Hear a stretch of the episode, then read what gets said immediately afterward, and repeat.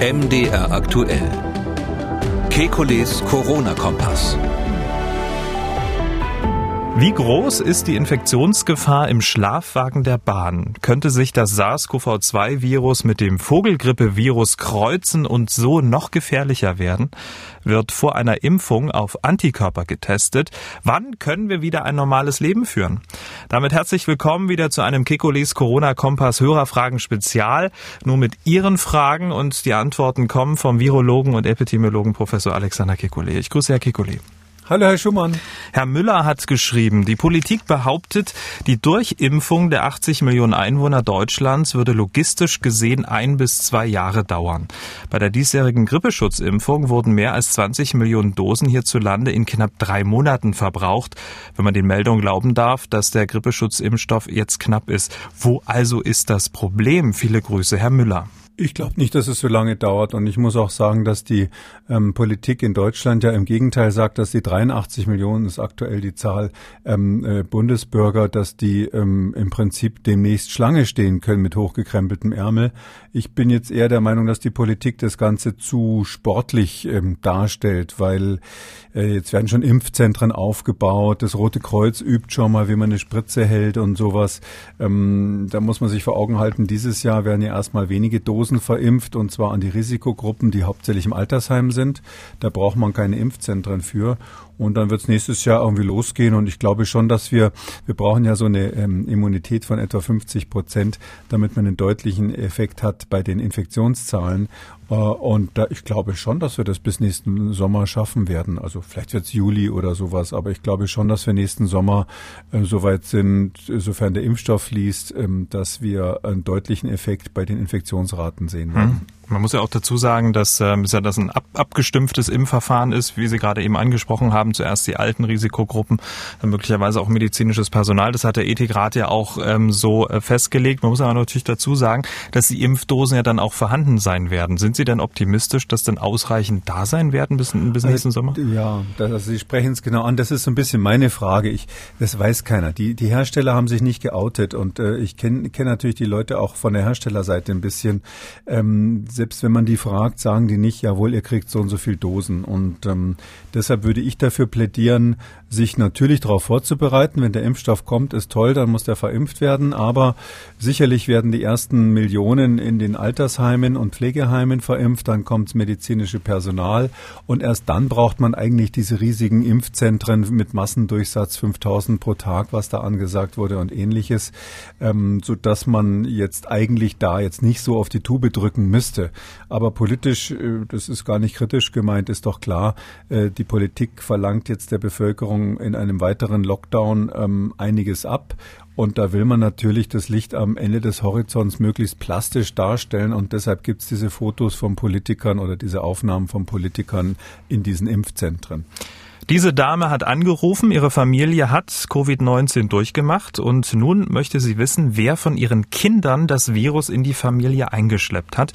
Denn sie hat sich die Testergebnisse ihrer beiden Söhne und ihres Mannes und ihre eigene, eigenen sehr genau angesehen. Deshalb hat sie folgende Frage. Sie haben aus dem Labor die CT-Werte erhalten und da ist äh, zu erkennen, dass mein Großer ähm, die höchsten CT-Werte, somit die geringste Viruslast hatte und danach mein Kleiner, dann ich und dann mein Mann. Kann ich denn jetzt anhand dieser CT-Werte ableiten, dass tatsächlich mein Großer wohl die, ähm, die Erkrankung mitgebracht hat aus der Schule wahrscheinlich? Ähm, oder passt das überhaupt nicht zusammen? Man kann bei sowas natürlich schon ein bisschen Kaffeesatzlesen machen, aber dazu müsste ich jetzt ganz genau wissen, an welchem Datum was gewesen ist und wie der Kontakt untereinander war. Weil die ähm, CT-Werte, ja, äh, die steigen ja an. Also wenn ich jetzt ähm, rein theoretisch der Idealfall ist, ich werde infiziert und ähm, am Tag fünf, das ist sozusagen der typische Tag dafür, bekomme ich Symptome, merke irgendwas, Kratzen im Hals oder sowas. Und ähm, dann ist man typischerweise an diesem ersten Tag und vielleicht noch einen halben Tag vorher am stärksten ansteckend. Das ist ja das Gemeine hier, dass also das Maximum der Ansteckungsfähigkeit, also auch der kleinste CT-Wert, heißt dann die, die höchste Viruskonzentration im Hals, das hat man ganz am Beginn und vielleicht noch kurz vor Beginn der Symptome. Und ähm, wenn man das jetzt bei den bei der ganzen Familie hat, vielleicht über verschiedene Tage, dann kann man das schon übereinander legen und überlegen, wer wahrscheinlich der erste war. So ganz perfekt ist das natürlich nicht vergleichbar, aber man kann so eine Daumenpeilung machen. Aber ohne Datum und ohne genau zu wissen, wer mit wem Kontakt hatte, ist es von hier aus nicht möglich. Hm, vielleicht noch ein, zwei Worte zum CT-Wert, wer das so noch nie gehört hat. Ja, also das ist so, ähm, das geht hier um diese PCR, das ist diese im Labor durchgeführte ähm, Untersuchung, also nicht der Schnelltest, den man äh, theoretisch selber machen könnte. Und äh, bei dieser PCR wird äh, die genetische Information des Virus, das ist ein kleines Stück RNA, wie wir sagen, ähm, die wird kopiert. Und zwar in so einem Verfahren, wo man immer das Vorhandene verdoppelt. Das heißt, man kopiert erstmal das Genom, dann hat man zwei und dann macht man es nochmal und dann hat man äh, vier und acht und sechzehn und so weiter. Wenn man es zehnmal gemacht hat, hat man 1024 und, und, und so wird es quasi in einer 2 hoch x Funktion hochgerechnet. Und je, je öfter man verdoppeln muss, bis man dann bei dem Nachweis feststellt, ups, da ist ja ein Virus drinnen, diese Verdopplungszahl, die heißt CT-Wert. Und ähm, das heißt, wenn ich öfters kopieren musste, öfters verdoppeln musste, dann war die Konzentration am Anfang natürlich geringer. Und deshalb ist ein hoher CT-Wert ein Beleg dafür, dass sehr niedrig die Konzentration am Anfang war. Und es gibt ja nicht nur Kritiker, sondern auch vernünftige Menschen, die sagen, soll man so einen super hohen CT-Wert, das wäre dann so im Bereich von 35, 40 oder so, soll man das überhaupt noch als positiv zählen? Weil ja, der hat dann Kontakt mit dem Virus gehabt, aber ansteckend ist so jemand wahrscheinlich nicht mehr. Das ist diese große Diskussion. Aber bei jedem Individuum ist es so am Anfang, so Tag fünf ungefähr, geht die Viruskonzentration hoch, das heißt der CT-Wert runter. Und da kann man natürlich schon, wenn man den Verlauf hat, abschätzen, wer wen angesteckt hat, ohne dass das jetzt, sage ich mal, gerichtsfest wäre. Aber so als Hinweis geht das schon. Ist zumindest ein Indiz und jeder, der sein, sein Testergebnis hat, kann ja mal auf diesen Wert schauen und dann selber für sich einschätzen, wie äh, gefährlich in Anführungszeichen dann ähm, die Aussagekraft dieses Tests dann auch wirklich ist. Ja, ich glaube schon, dass man das ein bisschen nachvollziehen kann, weil das, das wissen übrigens die Gesundheitsbehörden auch nicht genau. Das ist sowas, wäre vielleicht so eine ganz interessante ähm, Umfrage, die man fast starten könnte, weil, weil die Menschen selber ja zum Teil ganz genau wissen, wo sie sich infiziert haben. Also die haben oft eine ganz konkrete Vorstellung. Ich treffe natürlich sehr oft Menschen, die jetzt äh, die Krankheit durchgemacht haben oder, oder, oder gerade durchmachen natürlich. Und ich frage immer, wo haben sie sich angesteckt, weil mich das einfach interessiert, ob man das weiß. Und die meisten sagen entweder da oder da. Die haben relativ konkrete Vorstellungen, wo es wohl gewesen sein sollte. Und wenn man das natürlich jetzt rein theoretisch ähm, mit den CT-Werten irgendwie korrelieren könnte, also äh, der Einzelfall sagt da gar nichts, aber wenn Sie 1000 Werte hätten, dann könnte man natürlich schon abschätzen ähm, äh, und diese berühmte Frage beantworten, ab welchem CT ist man überhaupt noch wirklich infektiös und mhm. ab wann sollte man vielleicht von dem von von der Isolation her sagen, okay, den können wir dann rauslassen, weil der ist zwar noch positiv, aber nicht mehr gefährlich. Gibt es denn so einen CT-Wert, äh, wo man eindeutig sagen kann, ab diesem Wert ist man infektiös? Ja, also ich würde mal sagen, wenn einer sowas wie 25 hat, dann ist er eindeutig äh, gefährlich. Ja, dann dürfen Sie einen Schritt zurücktreten äh, von dem Patienten. Ähm, natürlich dauert das normalerweise einen Tag oder zwei, bis man das Ergebnis hat. Aber äh, 25 würde ich sagen, ist so ein Bereich, wo es ganz klar äh, rot leuchtet. Und 40 ist so ein Bereich, wo viele Fachleute sagen, hm, ja klar, das Virus ist da. Die PCR irrt sich da nicht. Also es ist schon eine Diagnostik, des Virus. Das Virus ist vorhanden, aber der Patient ist in dem Moment wahrscheinlich nicht mehr, zumindest in dieser Minute, wo ich es abgenommen habe, wahrscheinlich kein Ausscheider mehr gewesen, allerdings mit folgender Einschränkung. Ähm, wenn ich bei der Abnahme einen Fehler gemacht habe, also auf meinem Tupfer irgendwie zu wenig Material, wie der Mikrobiologe gesagt hatte, also zu wenig Schleim hatte, äh, dann kann ich natürlich auch einen falsch, äh, falsch, äh, zu falsch hohen CT-Wert bekommen. Und dann jemanden als scheinbar nicht mehr infektiös ähm, beurteilen, der vielleicht doch noch Virus im Hals hatte. Hm. Herr Notegger aus Österreich, aktuell in Rumänien, hat eine Mail geschrieben. Wie schätzt Herr Kekoli das Reisen mit dem Schlafwagen ein? Ich habe in Rumänien einen Zweitwohnsitz, würde aber gern wieder einmal nach Hause, nach Wien fahren. Ich nehme natürlich einen Schlafwagen Einzelabteil, allerdings ist die Lüftung nicht abstellbar. Ich vermute, dass bei den alten rumänischen Wagen die Luft ungefiltert zwischen allen Abteilen verteilt wird. Das Fenster kann man nur zwei Finger breit kippen und FFP2 Maske für 17 Stunden inklusive Schlafen ist jetzt nicht wirklich eine Option. Ich nehme an, das ist keine gute Option mit dem Schlafwagen. Schöne Grüße aus Rumänien. ja, also jetzt muss ich ganz ehrlich sagen, also mit der Lüftungstechnik rumänischer Schlafwagen bin ich jetzt nicht vertraut.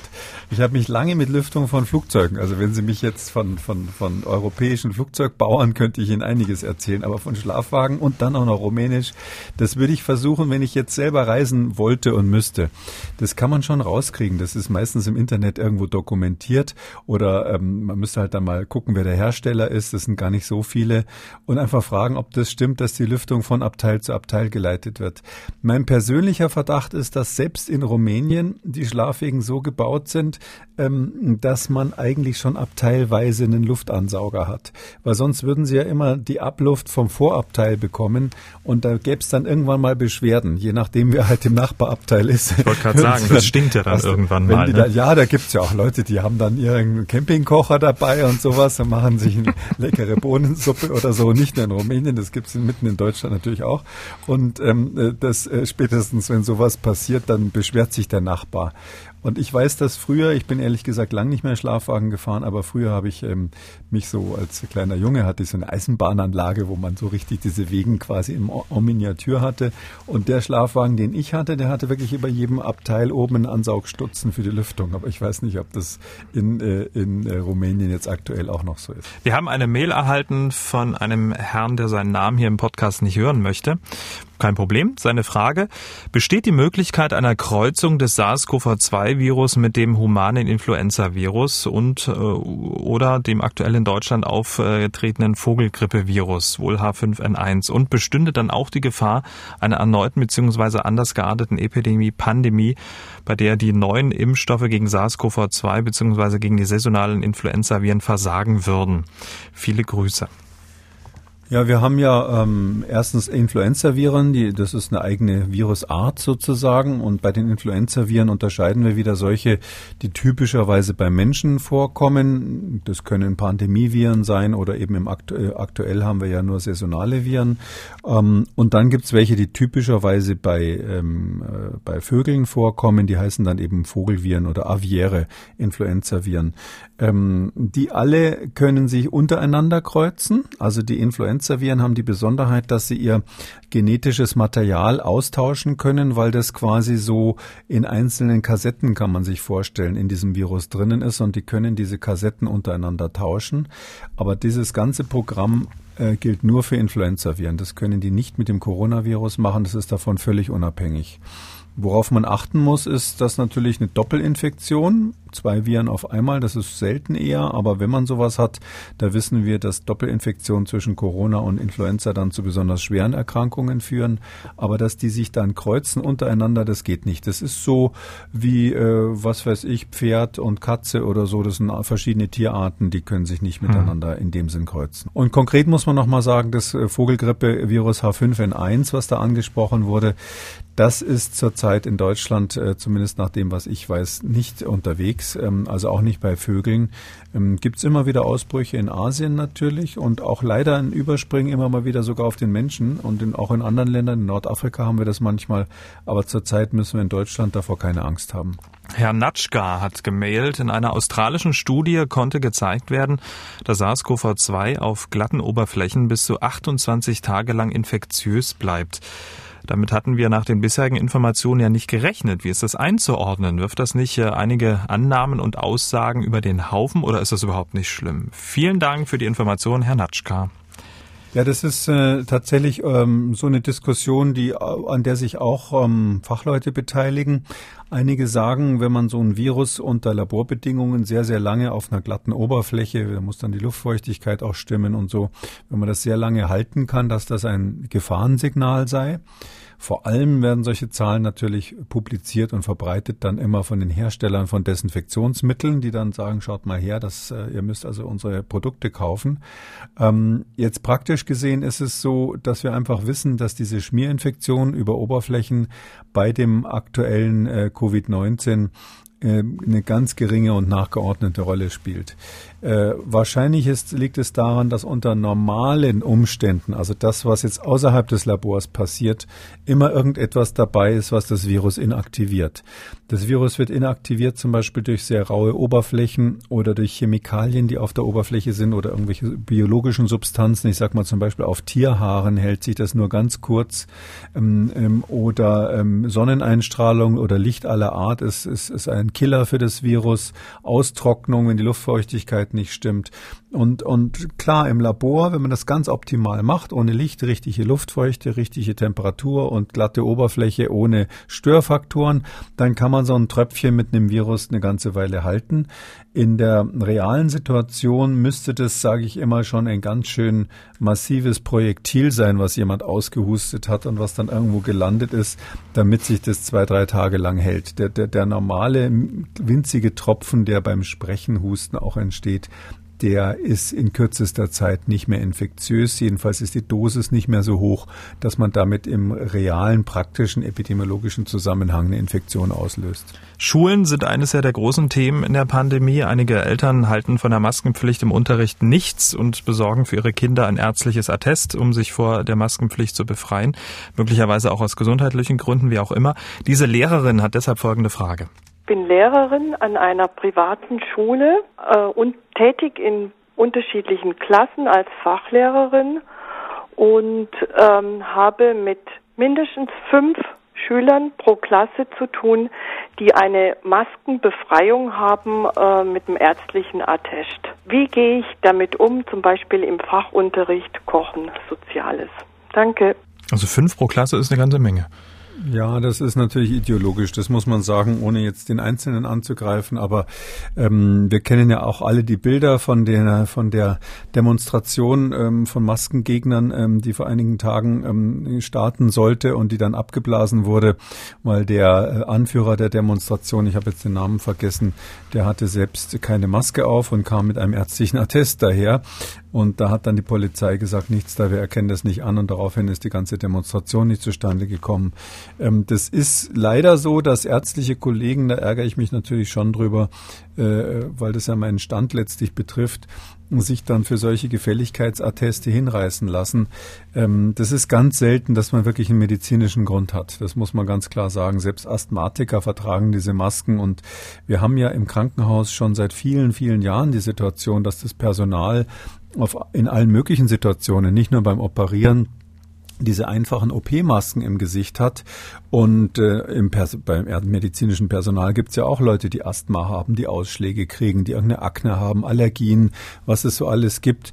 Und äh, die Fälle, wo einer wirklich sagt, ich kann die Maske medizinisch nicht tragen, die sind so wahnsinnig selten. Das, das, also ich selber habe noch nie so eine Situation erlebt.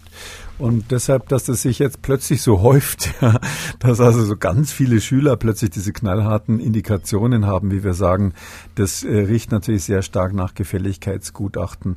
Da meine ich, ist der Lehrer einfach hilflos oder die Lehrerin in dem Fall. Ähm, das, das muss die Schulleitung und muss das Kultusministerium bestimmen. Wir haben ähm, bei Sportveranstaltungen äh, zum Beispiel die Situation, dass dann in den Statuten zum Teil knallhart drinnen steht, wer keine Maske tragen kann, aus medizinischen Gründen, der darf halt nicht kommen. Das ist natürlich bei der Schulpflicht schwieriger. Da muss man vielleicht einführen die Regel, wenn man merkt, das nimmt das überbordet, dass also die, die, diese maskenärztlichen äh, Atteste, dass die dann zum Beispiel vom Schularzt oder vom Amtsarzt regelmäßig überprüft werden. Da kann man ja schon einen Teil wieder aus dem Verkehr ziehen. Und jetzt kann ich mal so sagen, äh, wenn der Arzt weiß, der Hausarzt weiß, was ich da aufschreibe, wird hinterher vom Amtsarzt überprüft dann überlegt er sich das auch noch zweimal, ob er das jetzt wirklich jedem, jedem Schüler in die Hand drückt. Hier war es ja die äh, Perspektive auch der Lehrerin, was sie machen kann, wie sie damit umgehen soll. Das war das eine, dass man das vielleicht auch nochmal in der Schulleitung bespricht. Und was kann sie für sich ganz persönlich machen, neben der Maske? Für sich persönlich kann sie nur selber eine Maske anziehen. Und mhm. wenn sie auf ganzen auf Nummer sicher gehen will, dann muss man natürlich sein eigenes Risiko so ein bisschen im Auge haben. Da plädiere ich ja immer dafür, dass jeder da selber so ein bisschen hm, äh, überlegt, was er in die Waagschale wirft. Also wenn diese Lehrerin Lehrerin jetzt mit ihrer äh, schwerkranken Mutter zusammenlebt oder ähnliches, hat sie eine andere Situation, als wenn sie selber jung und fit ist und, mhm. und, und niemanden anstecken kann. Aber im Extremfall würde man dann empfehlen, in solchen Klassen selbst eine FFP2-Maske zu tragen. Weil wir gerade an den Schulen sind, diese Lehrerin hat auch angerufen und sie berichtet, dass an ihrer Schule CO2-Messgeräte in den Klassenräumen jetzt aufgestellt werden. Und dazu hat sie folgende Frage. Was korreliert da miteinander? Schlagen CO2-Messgeräte, also ungünstige CO2-Konzentration für das Wohlbefinden, die Konzentration und so weiter, also die Konzentrationsfähigkeit, äh, korreliert das mit dem, wo wir aufmerksam sein müssen über die Infektionsgefahr. Korreliert das überhaupt oder ist das nicht so? Also hängt die schlechte Luft unmittelbar mit der Infektiosität zusammen? Ja, da geht's bei dieser äh, an dieser Stelle geht's ja nur um die aerogenen Infektionen, also um das, was die Basis für Superspreading ist. Das, ist. das sind diese Infektionen, die dadurch entstehen, dass jemand beim Ausatmen, Sprechen, Singen vor allem ähm, so einen feinen Nebel äh, erzeugt, den man nicht sieht, wo diese Viren mit drin sind und der steht quasi im Raum wie Nebel oder Zigarettenrauch und verteilt sich langsam, wird auch durch die Luftzirkulation im Raum verteilt und dann kann der eben die anderen Schüler oder den Lehrer anstecken auf diese Weise, vor allem wenn jemand keine Masken hat natürlich. Und da, das korreliert tatsächlich, also die Wahrscheinlichkeit, dass sich sowas bildet, das ist jetzt nicht eins zu eins, aber die Wahrscheinlichkeit, dass es sich bildet, das korreliert einfach mit der Länge ähm, der Zeit, die die Menschen im Raum waren. Also man könnte auch sagen, so und so viele Personen waren über so und so viele Stunden in einem Raum mit so und so viel Kubikmeter. Da könnte man eigentlich einen ganz einfachen Dreisatz draus machen und daraus ausrechnen, alle wie viele Minuten man konsequent lüften muss. Statt diesem Dreisatz haben eben schlaue Hersteller gesagt, na gut, vielleicht kann der Lehrer nicht so richtig rechnen, verdienen wir ein bisschen Geld und verkaufen ihm ein CO2-Messgerät. Das macht eigentlich nichts anderes als nachmessen, wie viel Luft schon verbraucht wurde, weil wir ja beim Einatmen bekanntlich Sauerstoff verbrauchen und beim Ausatmen äh, CO2, Kohlendioxid erzeugen.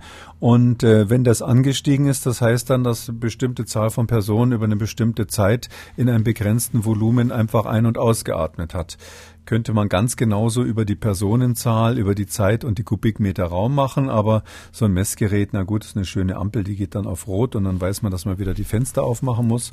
Und ja, das korreliert bis zum gewissen Grad mit der Infektionsgefahr.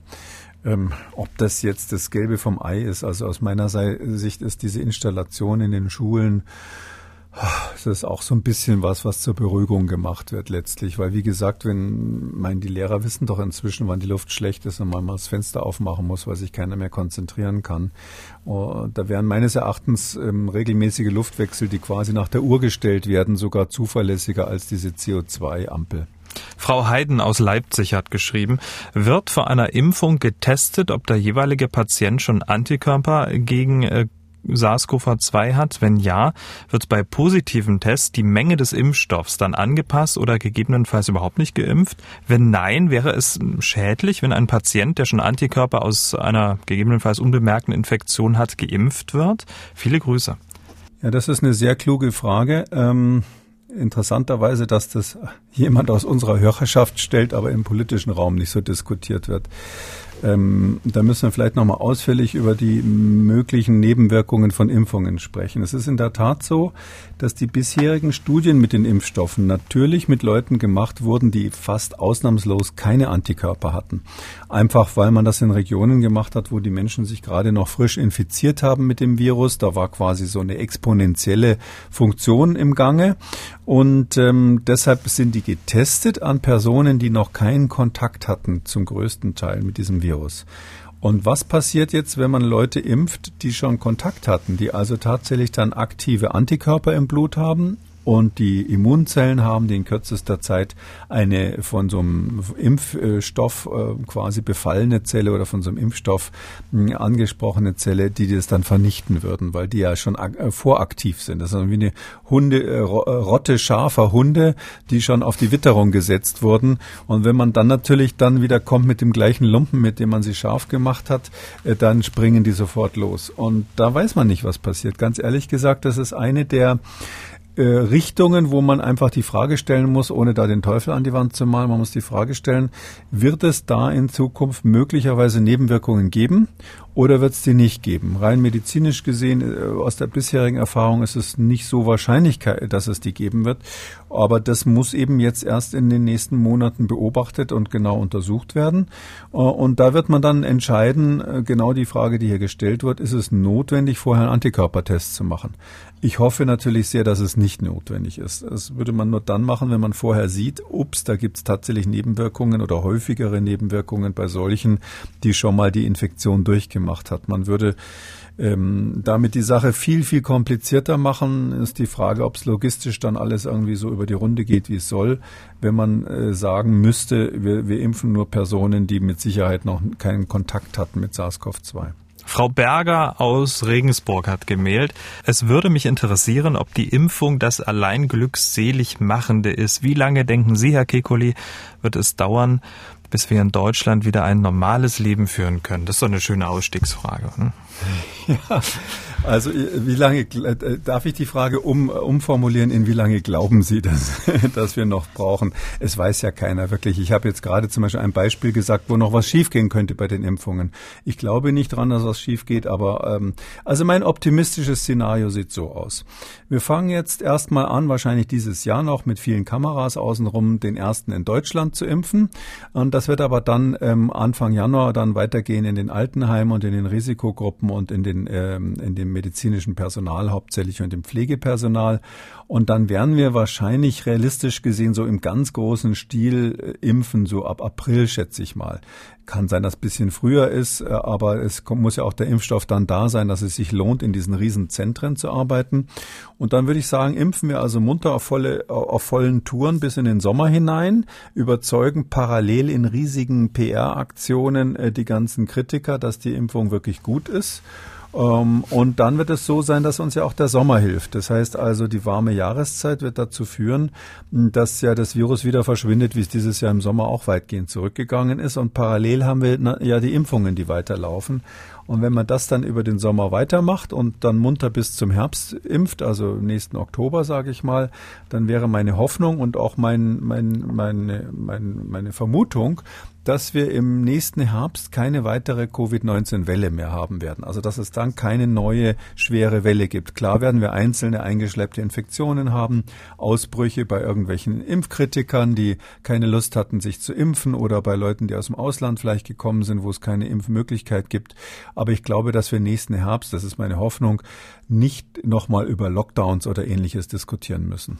Wir sind gespannt. Ihr Wort ähm, in der Impfherstellungsohren. Ne? Ähm, wir sind gespannt. Ja, das war jetzt ein optimistisches Szenario. Mhm. Wir müssen uns, uns doch auf irgendwas freuen, Herr Schumann. Selbstverständlich. Das ist, das ist es kommt erstmal Weihnachten. Und ne? wir überlegen uns dann, was wir als nächstes für einen Podcast machen. Das ist ganz wichtig, weil dann will uns keiner mehr hören. Vermutlich. Das war Ausgabe 126 Kikulis Corona-Kompass Spezial. Nur mit Ihren Fragen. Herr Kikuli, vielen Dank. Nächste reguläre Ausgabe dann am Dienstag, den 1. Dezember. Bis dahin bleiben Sie gesund und Ihnen und unseren Hörern einen schönen ersten Advent. Gerne. Bis dann. Tschüss. Alle Spezialfolgen und alle Ausgaben Kikulis Corona-Kompass zum Nachhören auf mdraktuell.de, in der ARD-Audiothek bei YouTube und überall, wo es Podcasts gibt.